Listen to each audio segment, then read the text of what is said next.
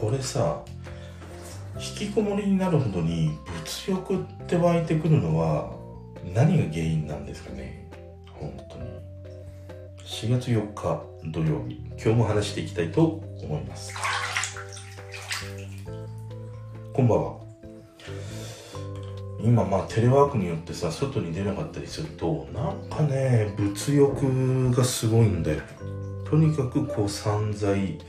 しまくるここ1週間から10日ばかりの日だったりするんだよね。でやっぱりさその普段こう表に出てる時って、まあ、小さな散財みたいなことはしてたりするじゃん。なんか自販で飲み物買うとかコンビニでねあの弁当買ったりお菓子買ったりで帰りにはさなんか飯を食べて帰ってくるとかね。そういうまあ小さな散財っていうのをしてるんだけども今外に出なくなるとそういう小さな散財さえも全くしなくなるとやっぱりなんかネットで何かしらこう買いたくなるっていうね衝動に駆られてしまうんだよね。だからこれは多分もしかして俺と同じようにテレワークによって家に引きこもることでいつも以上にその何て言うんだろう物欲というかな散財欲みたいなものが湧いてきてなんかいらないものまでね買ってしまう購入してしまうっていう人は案外増えてんじゃないかなっていうふうに思うんだよだからそういう意味ではさまあ消費がね、まあそういうふうにうまく回って、まあ少しでも経済が回るっていうことではいいことではあるんだけれども、まあ家計としてはさ、これがさ、まあ続けば続くほど、ずっとこの消費行動が続くのかって思うとさ、いやいやいや、シャレになんねえぞっていうふうにね、思ったりするんだよね。で、ここ10日ばかりね、その、まあ、いろいろね、自分が買ったものを振り返ってみると、まず、えっ、と、iPad Pro の12.9インチか。それから始まったんだよ。それから始まって、えっ、と、お風呂で、えー、使えるような防水の時計。今こうやってお風呂で毎回毎回録音してるんだけど、俺メガネを取るとさ、この iPhone の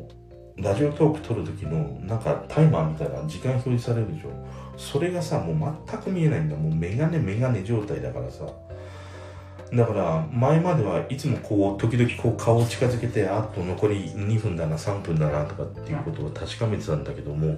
そうすると声がさなんか近づいたり遠のいたりとか突然声が大きくなるっていうこともあったりしたからなんかこう時計が欲しいなと思ってでそのお風呂でも使えるような防水のね時計を買ったりとかあとは23日前のことで言うとこの前のトークのちょっと話した MacBook Pro の16インチとかあと昨日かな？昨日の夜にあの思いがけずポチッとしてしまったハッピーコールの両面フライパングルメパン。ミニサイズ直火用ブラウンっていうのを買ったりとかそれとセットで、えー、クロセのスパイス瓶っていうねまあ調味料なんだけど。それも一緒に買ってしまったっていうね、まあ、感じなんで。だからさこれこのままの調子でいくとちょっとシャレになんねえなっていうこともあってただまあ iPad Pro にせあの iPad Pro にしても MacBook Pro にしても実際まあ今俺が使っているものをまあ下取りというかななんかそういう風なものに出して実際まあ半額ぐらいの値段で買った印象ではあるんだけどまさそれでも一時的に出ていくお金は一緒だったりはするからさ。だからねちょっとこれは由々しき問題というか状況じゃないですかっていう感じなんだよね。でこれの場合ってそのこういう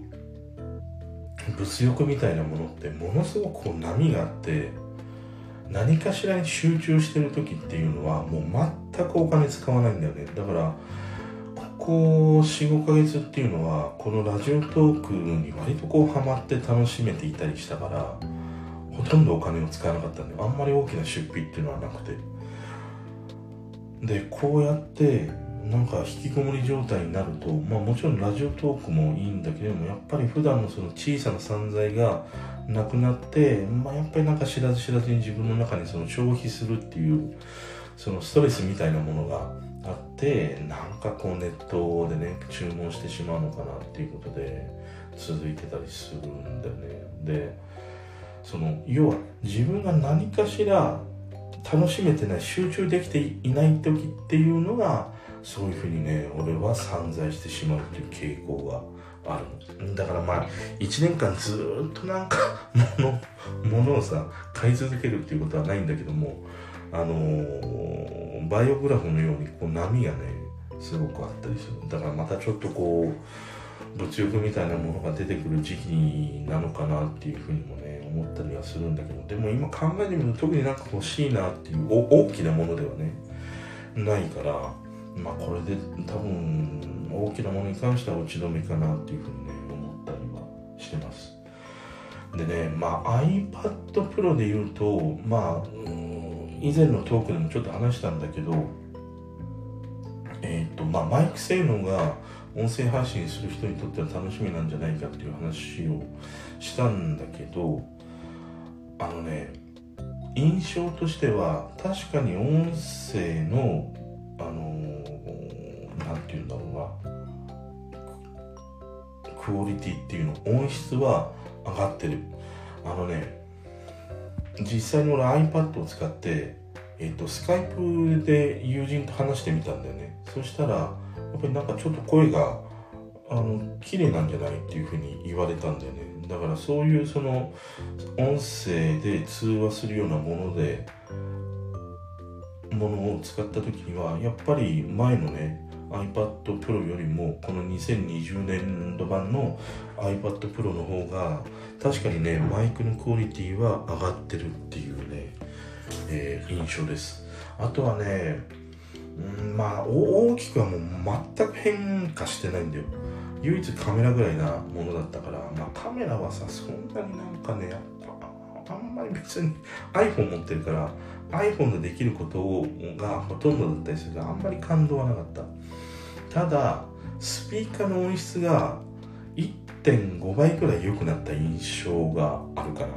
YouTube 見てても例えばツイキャスとかああいうのを見ててもその音の何て言うんだろうな。こう厚みというのかな。奥行き感みたいなことが1.5倍。1.5倍ってわかんねえだろそんなことじゃって言うんだけど俺の感覚としては1.5倍ぐらいクオリティが上がった印象。でそれはねあの今日届いた MacBook Pro の16インチにも同じことが言える。まあ画面はねそんなに印象としては大きくなったなっていう印象は正直まあまだなかった。今日ちょっとセッティングするのに使ったぐらいだから大きくなったなっていう印象は全くないし体感的なスピードもまだちょっとわからない。もう全然ただブラウザでネットをね見るぐらいなものだったから本格的な例えば動画の編集のファイナルカットであるとかあのー、イダレダフォトショーとかねああいうものを使った時にどれぐらいのね、パフォーマンスを見せてくれるのかっていうのは体感的にねうん感じるものはまだちょっとわからないんだけれどもでもね MacBook Pro の16もやっぱりねスピーカーが良くなってた。これはね俺が使っていたえっ、ー、と MacBook Pro の15インチ。15.7だったかなちょっとうろ覚えだ。それよりもえっ、ー、とねやっぱり1.5倍。1.5倍って分かんねえだろってことなんだけどやっぱり1.5倍ぐらい音が良くなった印象がある。あの、やっぱり同じようにあの奥行き感を少し感じるのと音圧がえっ、ー、と以前の MacBook Pro の15よりも少し上がった印象がある。だからよりこう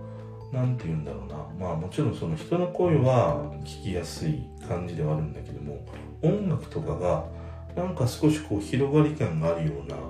感じで聞けたりするから外部スピーカーをまあ使った方がもちろんねあの本当に腰を据えて聞くっていう時にはいいかもしれないんだけどもなんかラジオ聞くとかなんか動画をねちょこちょこっと見るっていうことにおいてはもう十分以上のあの音質をね出してくれる